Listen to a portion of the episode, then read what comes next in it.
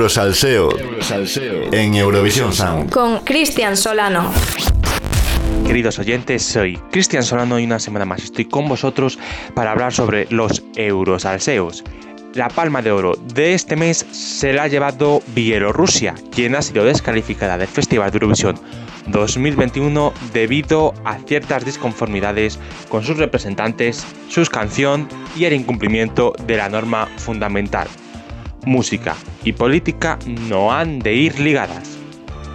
Tras haber recibido apenas 50 candidaturas, la televisión BTRC fue una de las últimas en desvelar quiénes representarían al país en el Festival de Eurovisión, eligiendo al grupo Pro Lukashenko Galaxy Mesta.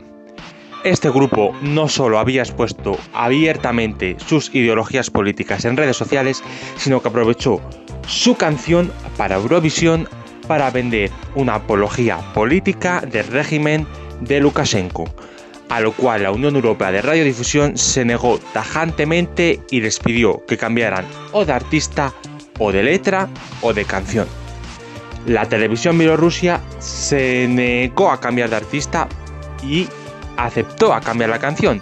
Sin embargo, las dos canciones enviadas posteriormente a la Unión Europea de Radiodifusión parecen volver a incumplir las normas en cuanto al reglamento de la letra y de la apología política. Creo que después de toda esta polémica nadie echará de menos al país.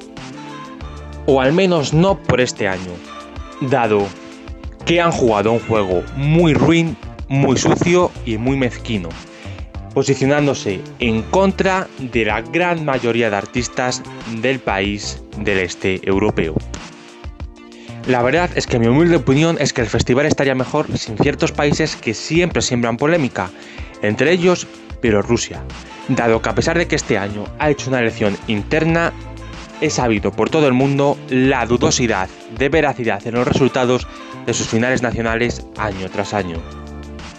Además, ese tipo de apologías no representa la mayoría de un país el cual posiblemente estaría muy desconforme con la elección llevada a cabo por la BTRC.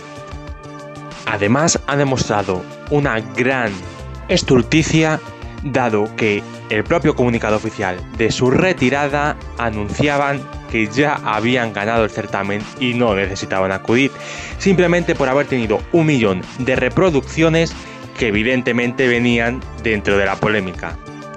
Nadie se cree que el país pudiese ganar el festival y mucho menos estando últimos en las casas de apuestas para pasar de su respectiva semifinal.